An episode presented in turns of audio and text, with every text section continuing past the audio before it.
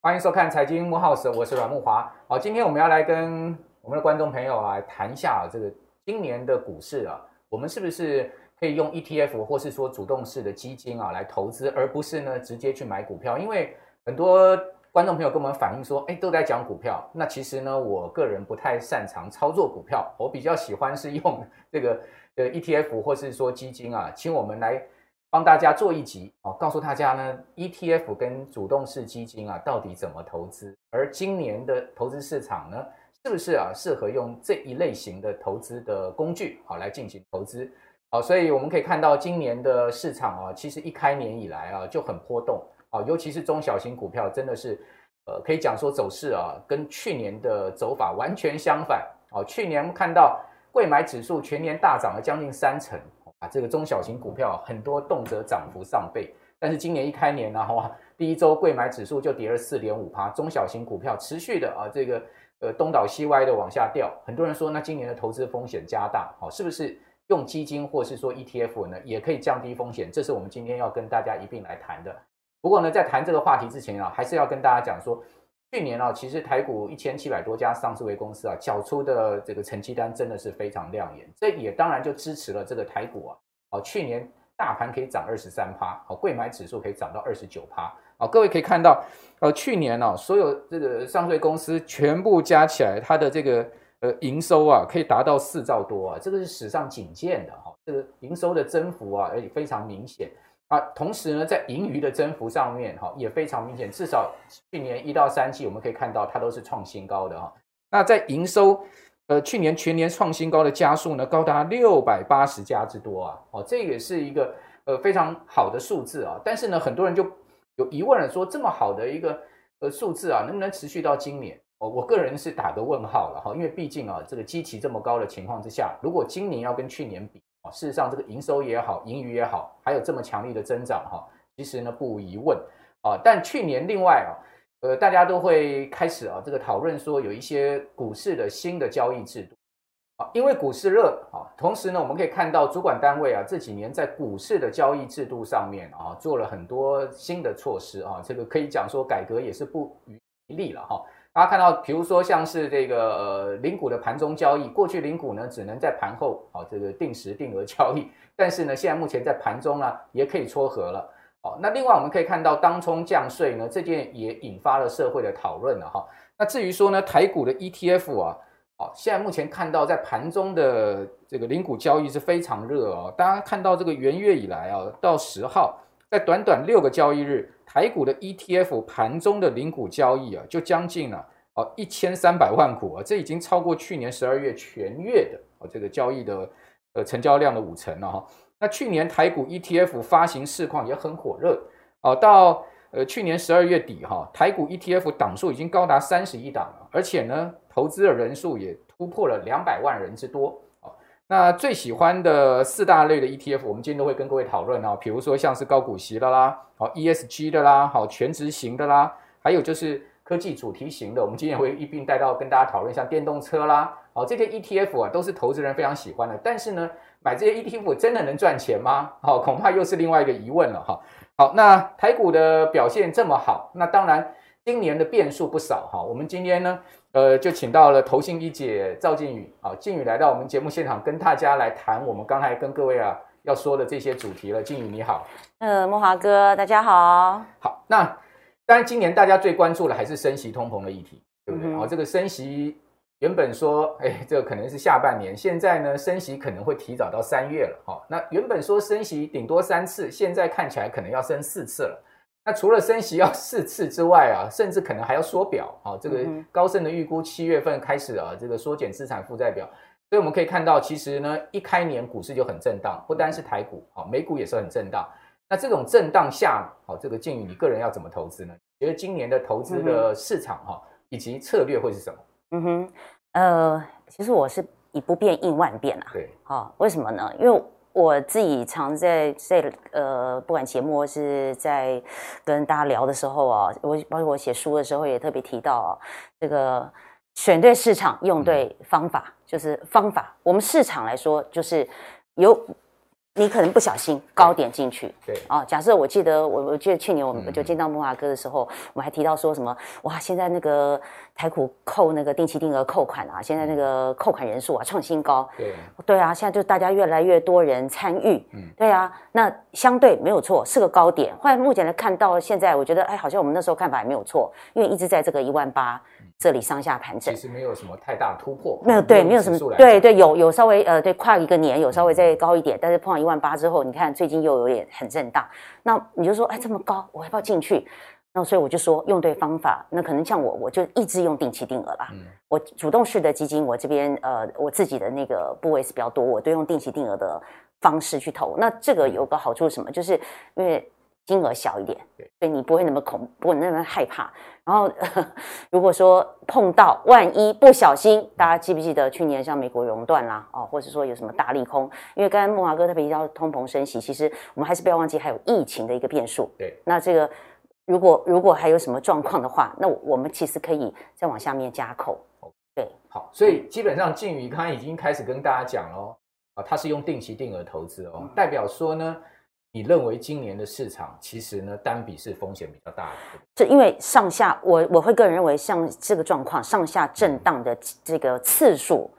会增加非常多。如果我们要跟去年相比，没有那么太平，对不对？对，人家就说去年叫吃大餐呐，今年可能有点甜点啦。对，但是你也知道，甜点意思就是没有去年的幅度那么大。这中间有可能，你不要觉得啊，从一月一号报到十十二月三十一号，我可以像去年一样，妈妈没事赚了好几成。哦，那这个中有可能有，但是有可能是中间的差幅，你可能要抓对时间了。好，那你刚刚讲说主动式的共同基金，哈、哦，如果以台股的主动式共同基金来讲哦，其实去年呢、啊、前十大，哈、哦，就是说最涨最多的十大基金，嗯、第一档接近九成哦，是、哦、这个其其其次第二名、第三名的涨幅也都在八成以上。嗯，那事实上呢，这个如果以主动式基金去年的报酬率来讲，是胜过 ETF 的，对对？是，但是呢。这个很有趣的现象是，二零二零年其实呢，很多主动式基金是败给 ETF 的啊，对不对？好，正好是两年出现了一个颠倒的状况。我记得二零二零年那时候，很多投信都很紧张，说哇，这个 ETF 啊，啊，看到台积电啊，一直涨一直涨哈，我们的主动型基金都没台买买台积电，好，所以我们的绩效都落后这个零零五零啊这些 ETF，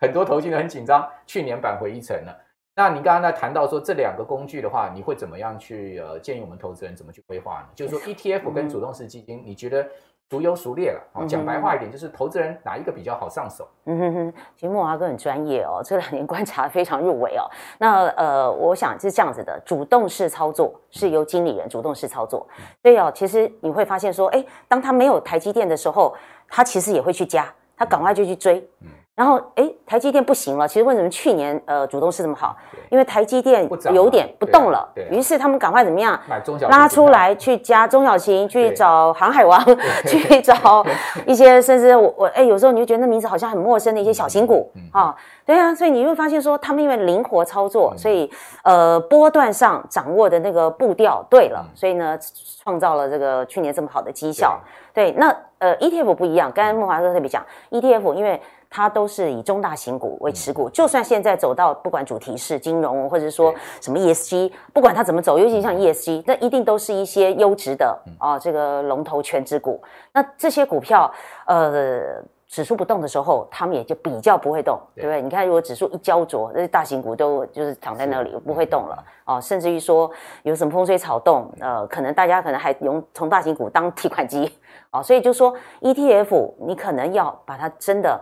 放长期，然后呃，你对于它这个市场如果有信心摆着啊，然后你你不要去管，对吧？把它当主动式了，说啊，它一年可以帮我创造、嗯、哇什么五十六十七十八十，你不不能说，而且你想很多人买买 ETF 是为什么？配息，他是为了要配息，就是为什么说高股息很夯？那你不能又要马儿好，要马儿不吃草，我又要利息，然后又要能够像主动式那么涨。那个，我想，呃，如果有这种产品的话，那我们不是大家都躺着吃，不用干了。OK，好，所以靖宇刚刚也把这个主动式基金啊、哦，跟 ETF 的这个性质上的差异跟大家讲了哈。其实就是主动式基金，基本上基金经理人就是一定要打败大盘，嗯，哦，他一定要创造比大盘更好的报酬率。但是当大盘只涨台积电的时候，他就 no 输了，对不对？他就没辙了。好，为什么？因为他不可能把他所有的这个呃持股全部换成台积电啊，嗯、因为主动型一档股票也有它持股上限的哈。但 ETF 不一样，它可能可以加码到呃占整个 ETF 规模达到四十趴、五十趴哦，都是这个 台积电。啊，那今年哦，有点这种味道又回来喽，就是回到什么？就回到二零二零年当时这个 ETF 打败主动式基金的味道。为什么？因为今年执掌台积电，中小型股票跌得一塌糊涂，所以你可以看到你手上的基金啊，如果从年初以来，哇，那个报酬率差很多。嗯，因为很多中小型股票都跌得非常凶，像去年涨最凶的一档股票叫做晶宏啊。哦，去年涨了五倍啊！哦，就是刚刚靖宇讲说，可能你听都没有听过名字的股票，什么经验呐，哈，都是金字开头，不然就是去年很流行涨什么创的啊，钰创、矽创、创维，有创的有金的都 休战呢。好，但是今年这些股票都全部中箭落马。哦，那去年呢，我们可以看到，其实呃，投信也很热衷发 ETF 嘛，哈，总共发了这个十九档的 ETF 新的，哦，募集了超过八百亿哦。那投资人呃。非常热衷买 ETF，好，那今年元月哈，其实投信也锁定了像元宇宙啦，哈，电池储能啦，哈，还有全球节能能源，啊，这一些这个热门的 ETF 展开了募集了，好，再再从市场这个开始呃，把把这个投资人的钱啊，快那个拿进来了，对不对？好，那这三档其实领域不同啊，那在二零这个二二年，到底我们该选什么 ETF 呢？我们是不是从这个二零？呃，二一年的这个十九档的 ETF 来看一下，好，那请靖宇给我们一些建议啊。各位可以看到，二零二一年十九档 ETF 啊，哦，这个募集的金额我们刚刚讲了超过八百亿，好，然后呢，二零二一年呢五十亿以上募集的这个 ETF 呢，有富邦特选高股息三十 ETF，哦，这个超过一百五十亿哦，国泰全球智能电动车 ETF，诶，将近这个一百三十五亿。中国信托它所这个发的台湾 ESG 永续关键半导体 ETF 呢，六十四亿。好，富邦台湾核心半导体 ETF 六十二亿。好，富邦这个越南 ETF 这档也很很夯啊，这个到五十二亿，因为越南股市去年涨很多啊。嗯哼。好，所以说这个可以看到，其实不不不不外乎就是什么电动车啦，好高股息啦，好这些概念。那这个高股息的 ETF，你你你觉得投资人是不是可以入手呢？跟慕驊哥手上这个资料啊，那个富邦高股息哦，嗯、呃，这个是二零二一年募最好的一档 ETF 哦，可是它是这些绩呃 ETF 里面绩效现在最不好的，所以募的好不代表绩效好。好，所以我其实我也想聊聊啦，一个小故事啦。刚刚在录影前还特别跟木华哥谈到说，二零零七年啊，因为我不好意思说我自己是始祖啦哈，那个时候哦，其实我做过这个零零五六啊，零零五六现在是受援最多五十五万人哦，有零五六的全省说明会，那时候那时候是宝来，人家那时候投信还没改，不是就是还没并到元，还没并到元大之前叫宝来，那时候叫宝来，呃，这个高股息，宝来高股息，所以我我印象真的非常非常深刻，这一辈子好像如果真的你要说我是失智这件事，我绝对不会忘。对他呃，二零零七年我们去做，然后大家知道嘛，就是金融海啸，对，二零零八年，然后一挂牌，他就从他是二十五块发行价。对，呃，也募得很好，然后呢就跌下来，跌到多少呢？嗯、我记得跌破十二。嗯，啊、哦，那当时我也在想说，哦，这个投资人会不会来打我呀？对，那索性啦，哈，放到现在，跌掉一半，跌掉一半。然后我记得两年都没配息。哦，哎，所以呃，你就知道高股息哦，它是高股息哦。几年台股不好了。对，没错，因为金融海啸之后，当然当然，其实也不能怪你啊，你怎么知道会有金融海啸？是是啊，所以我就发的 timing 上面，他也当然不知道。哎，所以啊，你看我们就知道什么用对方法，选对时间嘛，啊，这个 timing 很重要，所以它叫指数型，所以就是指数很高的时候，哦，看它追踪什么指数。那当然，它高股息它是自己就是它呃指数公司编列的一个高股息指数，但是它也是一些中大型股啦，就是呃，它当然有可能没有电子，它可能有一些是传产。啊、哦，等等，那它大家就是高以高配息为主，那这样的基金，你说它会不会跌？会。然后碰到这个大利空的时候哦，它也不会别跌的比人家少哦。我现在是要告诉大家这件事，就是说你买高股息，但是高股息有没有风险？有，它跌到十二，然后啪啪啪啪啪到现在多少？我好像大概三十三吧，好三十三左右。我算了一下，哇，也涨了大概三成。然后对，配息也配不错，对，还原有一倍以上，对对对，那就是说一年可能平均有个八趴。那如果以呃，就是它原来也许净值涨幅来说的话，其实一年是不到三趴。嗯，哦，对，这个对你来说你满不满意嘛？就是它的这个股呃股价的涨幅跟它的配息加起来大概有七到八趴一年。对，就说这个对你来说，你是你是不是满意？因为我觉得大家对高股息期待什么？那我这边刚好也整理了这个呃一些目前呃，因为高股息不止零零五六了啊，还有其他的高股息哦。其实我们也发现，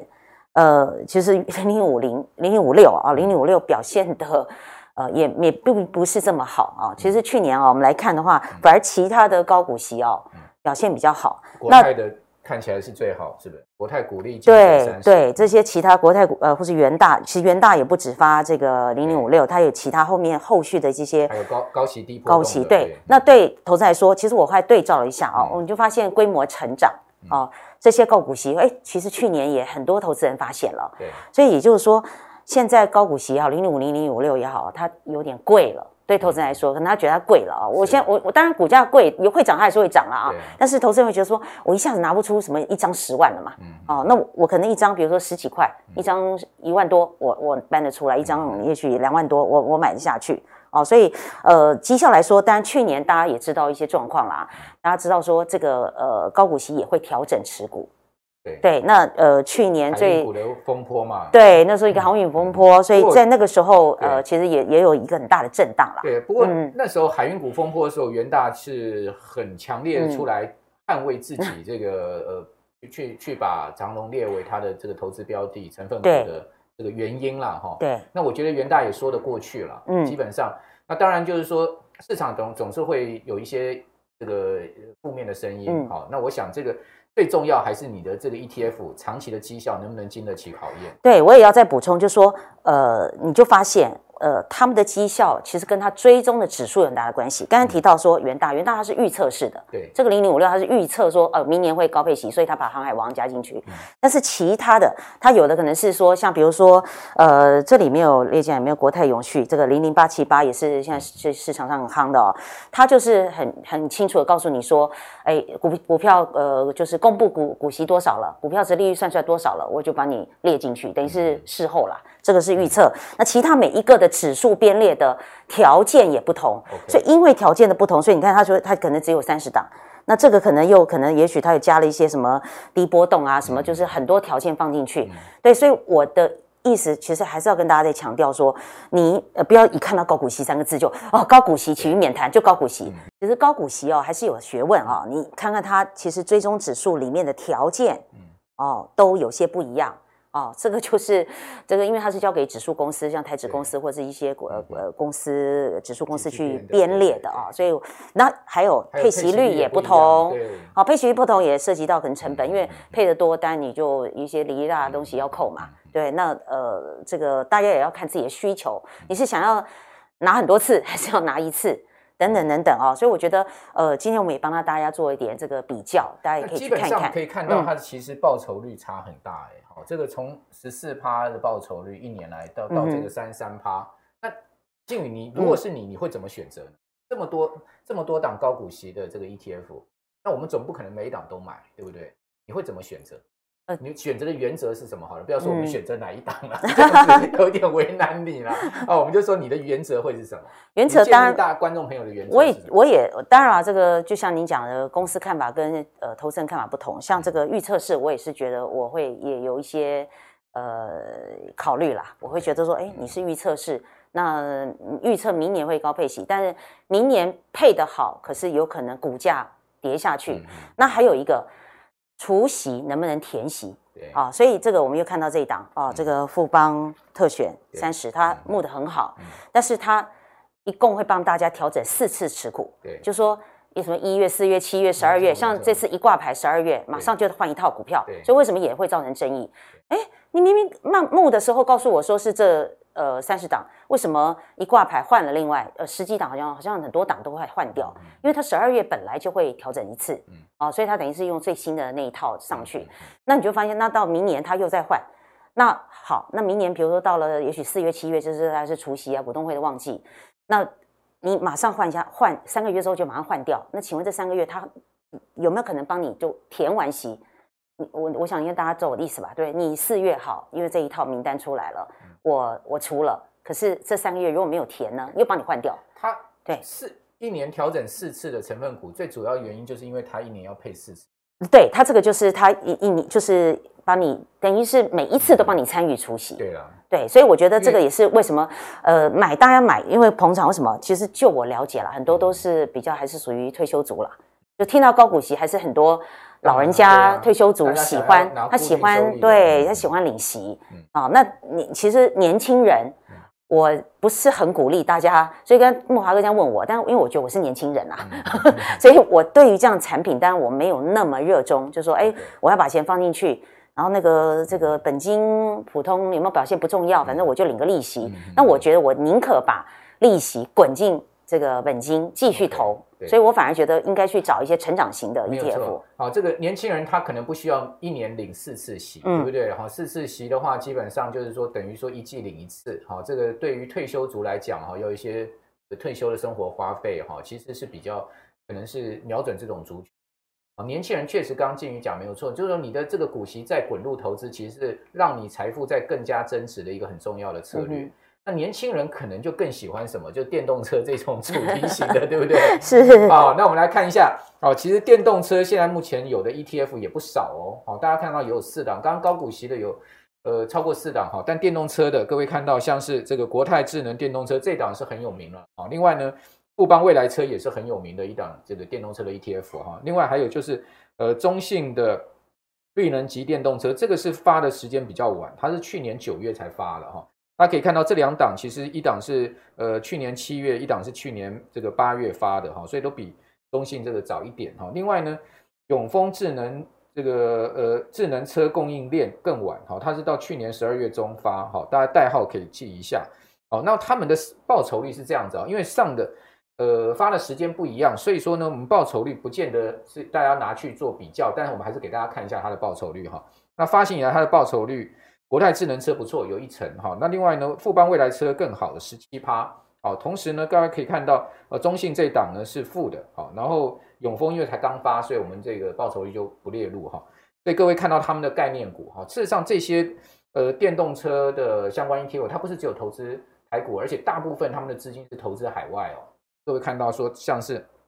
国泰呃智能车、辉达、特斯拉、好 ABB，然后呢恩智浦、英飞凌。都是全世界大的这个相关电动车的这个晶片也好啦，或者是说呃被动元件相关的公司啊。另外，富邦的未来车，特斯拉就不用讲，辉达好，它有台积电哦，还有 Toyota 好，还有英特尔好。那中信呢，有台积电、鸿海、台达电、联发科跟台塑哦，它就是要在这个台股上面了哈。那永丰智能车供应链呢，也是针对台股的，好，台积电、联发科、鸿海。台达电跟联电，那他们为什么要这样只针对台股呢？因为他要跟前面这两档做区隔，对不对？如果跟着你屁股后面去投特斯拉，去投辉达，那我干嘛买你这档 ETF？我就买前面那两档就好了，是不是？所以投信在发这个 ETF，他们也有考量到，就是说它的在行销募集上面，哦，是不是能抓到特定族群？所以后面这两档比较晚发，它就针对台股了。前面呢是主要是这个美股为主，好。那这边要请教靖宇了，这个电动车的 ETF 主题型的，是不是就比较适合你了吗？适合年轻人的呢？的确，这个电动车 ETF，因为我刚好在专栏里面发表过这篇文章哦，这个比较的也是这四档哦。因为当时永丰挂牌的时候，其实永丰挂牌还不错啦。那因为它跟那个它跟哎十五点八八，对，最高到十五点八八挂牌之后，因为它跟那个富邦特选三十高股息三十是差不多时间一起这个募集，那它当然募的没有人家好，不过电动车跑得比较快了啊，这个发现高股息好像有一点顿下去了啊。那呃，它完全当然它是以这个供应链为主。其实我们我们在想一件事情，电动车啊，我们先这样讲好了。大家记得以前的笔电，后来的手机，你有没有发现台湾都是一个供应链的基地，大基地。对，很多重要的供应链都在落在台湾。哦，我们可能不是那个品牌公司，但是供应链呢都在台湾。所以你想，那一台。呃，如果一台手机比较于一台这个电动车，那以后电动车很多的零组件供应链也有可能也是在我们台湾，就是落在我们台湾哦。现在已经也发现这样的一个状况了啊、哦。那所以我觉得，呃，这个国国内的，我想因为这两档很明显，这两档一个两个是国内的，这两个是国内的，后面两档就是这前面这两个是这个国外跨国的，对，对跨国的，对，因为它也有台积电，对，没错哈。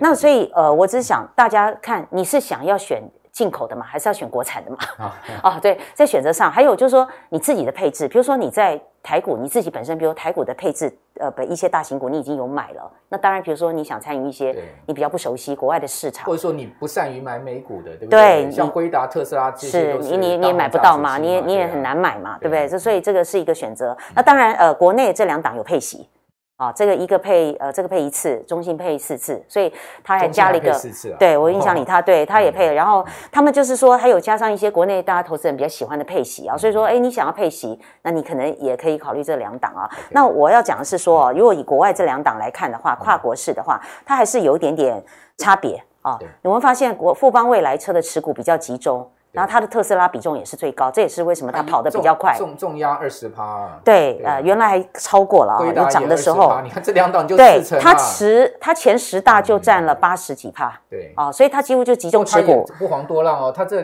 这两大加起来也是三。对，这可能是涨上去了。对，那就说这就发现没有，然后你们发现它好像在品牌上面有差，这个都是像富邦，它是以呃更概念式的，像共享经济，之前它还有买 Uber。对。哦，所以它是共有点像共享车型、共享经济这个。概念，然后它好像一些国外的品牌比较多，在车子像丰田、通用等等啊、哦。那呃，这个车厂的比较多，对，车厂比较多。国国泰有的话，就是可能我知道之前看到好像未来、小鹏等等哈，这个好像比亚迪是不是？就是说其他就是以可能中国的车厂，所以你就发现这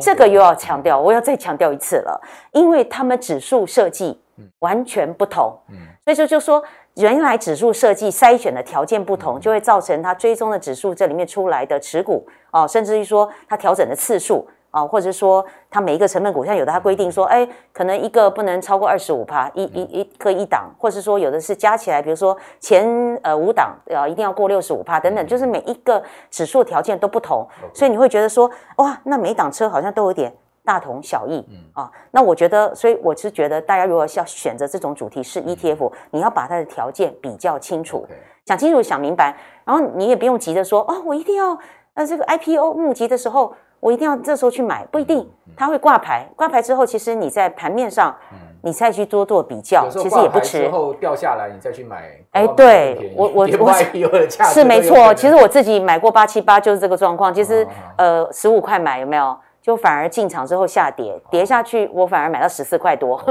是真的会有这种状况，所以大家其实不用去这么着急，反而是想清楚。或有些人这个 IPO 去买，是因为他要在第一天卖，因为第一天都啊，对对对，高，那个溢价很高，很多傻瓜在第一天去追。可是那些量很大，就是那个买很多的人，对对，你看你一口气第一天可能哇咔就可能五八四八，其实这个富邦特选高股息就有发生啊，因为它第一天我们看的爆大量，一有冲到最高到十五块四还是十五块六嘛。所以这边要提醒我们的观众朋友啊，这个。IPO 发挂牌的第一天哦，你不要这边去追高，因为通常都会溢价很多。嗯，好像这个呃越南我们刚刚讲的那样 ETF 也是一样哈，都出现过类似的这种状况啊，直到好久好久之后，它的这个呃价差才贴近哦，就是那个溢价才贴近到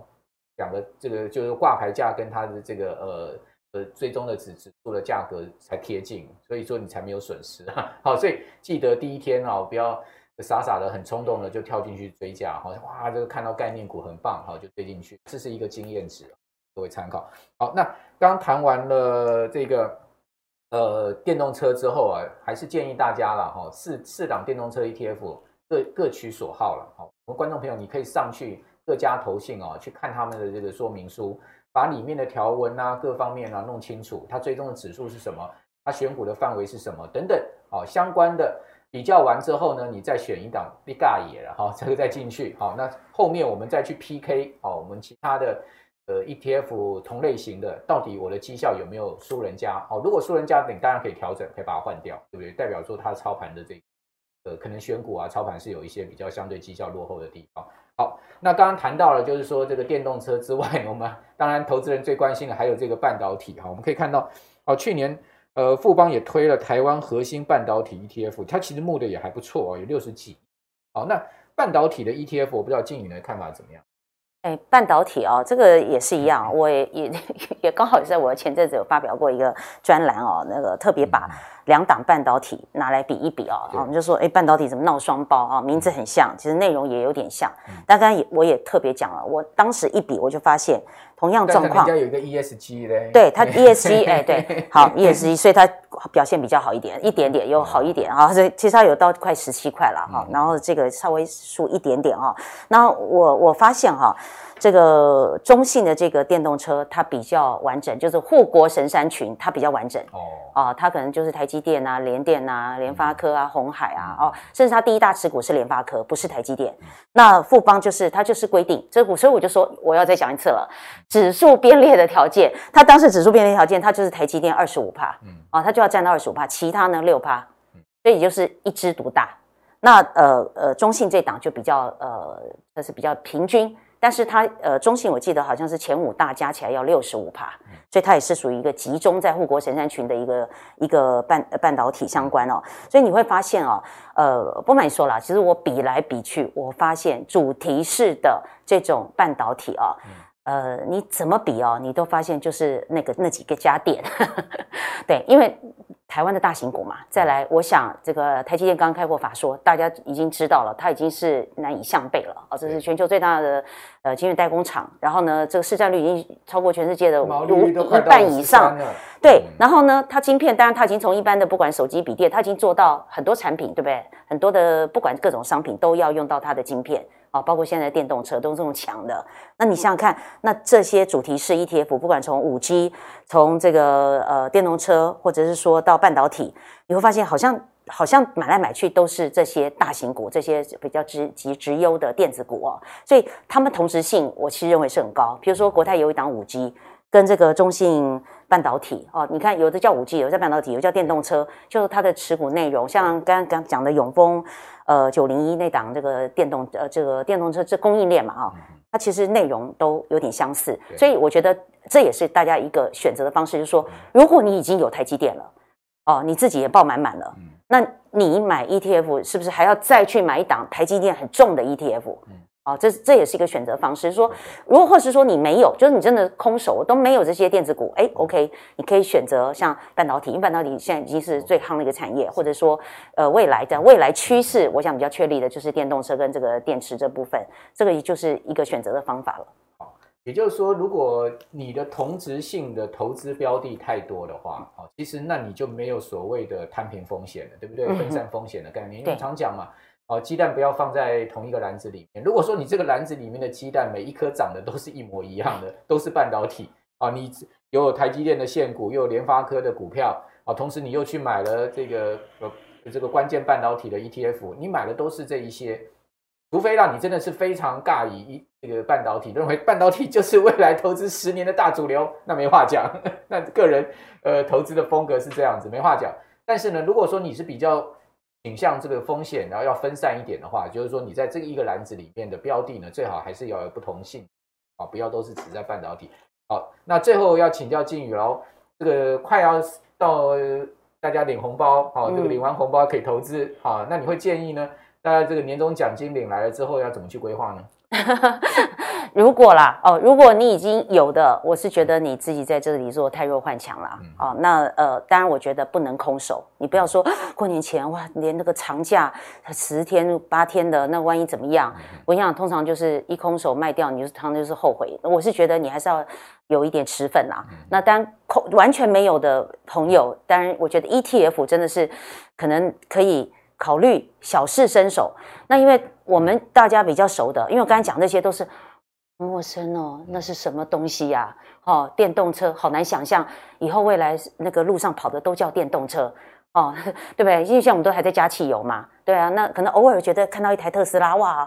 好炫，有没有啊？好新潮，又觉得很很好奇。那你能想到五十年后？因为我们现在减碳目标近零哦，台湾自己也宣布了是二零五零年。哦，那各国都达都要到这个时间点达到这个减碳净零，那你想想看，这个未来的车子的汰换率是不是会越来越高？嗯、所以这些观念，当然你现在会觉得你很难接受。那我倒是觉得，如果你觉得啊，我想要找零零五零零五六，我就喜欢这种这种比较呃传统式的啊，就是这种哎。跟大盘跟大盘比较贴近的，嗯、然后呢，哎，也有配息的，对。啊，然后稳稳的，然后我不要什么那些什么一大堆科技股的，那我觉得大家也可以看看这个其他的新啊，就是小零零五零零五六啦，就是类啊，就是说它可能持股上面很相似啊，然后呢，也有给你配息，但是它的但是它的规模比较小，对，规模比较小，相对的发行价，因为它当时也比较低，因为现在大家为了亲民哦，现在这个投信发基发这些基金，为了让大家，尤其是为了让年轻人参与，你知道吗？我我得到一个资讯，然后最小的这个买这个 ETF 的，好像有婴儿，有两岁的，嗯，为什么？就一定父母帮忙买，所以大家已经有这个概念，就是说，哎，我利用投资啊，呃，可能帮自己存退休金，帮小孩存教育基金，啊，那那个。老年纪大的人买的金额是比较大，但是呢，其实人数在下降。可是年轻人真的越来越多人，呃，利用 ETF 来参与这个市场啊。那因为它等于帮你就在这个这些大型股里面帮你做好这个排序了啊。所以其实我觉得，呃，如果你要从这个比较。呃，传统式的哈，不是那个哇，什么个科技呀、啊、主题呀、啊，哦，你还是有点怕怕的话，其实其他这些呃类零零五零零五六你也可以参考，像呃八八八，其实呃我自己个人是呃特别喜欢这个数字啦，因为这个是千王嘛，这个大概这个所有投信这辈子只有一个一家可以抽到这个数字啊、哦，所以呃八八八那当然表现也不错，因为它这个配息率好像算一下呃进场大概七八个月已经有。呃，五六趴也是有这么高的一个配息，所以已经不输零零五六了啊。它一年还分四次除息，它也分四次，对。然后其实呃，今年也表现了大概有两成多的一个一两成的涨幅，其实也就表示说，呃，这个呃像这样的 ETF，它就是有取代零零五零的这样的一个功能了。好，那这些 ETF 呢，它前五大持股大家可以自己来参考哈。比如说像是国泰永续高股息，它就不一样哦。嗯他第一大持股居然是华硕哦，哎，对，这一档也是，因为当时呃，也他进场就是我刚才讲一个有个小小的也是争议哦，因为他没有台积电。对，哎，但它是其他的，它就要跟人家区隔嘛。对，他当时一个设计就是说，因为当然台积电老实说了，如果高股息，我们看的所有高股息的这个 ETF 持股里面，还真的很多都没有台积电，因为台积电股价太高了，它已经不是高股息的，没有那么好，没有那么好了，所以它就被踢出去了。股息率非常好，可能到十趴。对，那当然这些持股，当然这些持股，当然大家如果以个股来看，如果你要个股操作的话，其实可以参考，因为。其实现在 ETF 的规模越来越大，像这个都已经好几百亿了。你不要看这这一两年哦，呃，零零五零零五六不用讲了，一千八百亿、一千一百亿，这个都已经到好像三四百亿、三四百亿的规模，加加起来，像 ETF 已经可以打败外资了。对，所以加起来金额，也就是说他们进去操，就是我们讲换股，我们讲进出，还有他们在调整持股的时候，甚至还有影响到这个个股的一个表现。所以其实也有人人，特别是在追踪 ETF 在换股的时间。或是配息的时间，其实都有人在追踪的。好，这个 ETF 啊，已经是台股盘面上一股不可忽视的大的势力了哈，不能讲说是新势力，而且是一个超级大势力啊。ETF 呃，全部的总规模加起来哈，足以是跟外资抗衡的。刚刚静宇所讲的，为什么呃这两年外资啊卖超台股超过一兆啊，但是台股呢，都还能从这个八千点涨到一万八，其实就是说这 ETF 啊。马引雄兵，好，再加上外呃台商资金回来，嗯，各种资金的汇聚啊，在台湾，所以台币这么强，哦，所营造出来一个内资足以呢，好去尬赢外资的一种呃这个台股很独特的现象啊，哈，好，那我们今天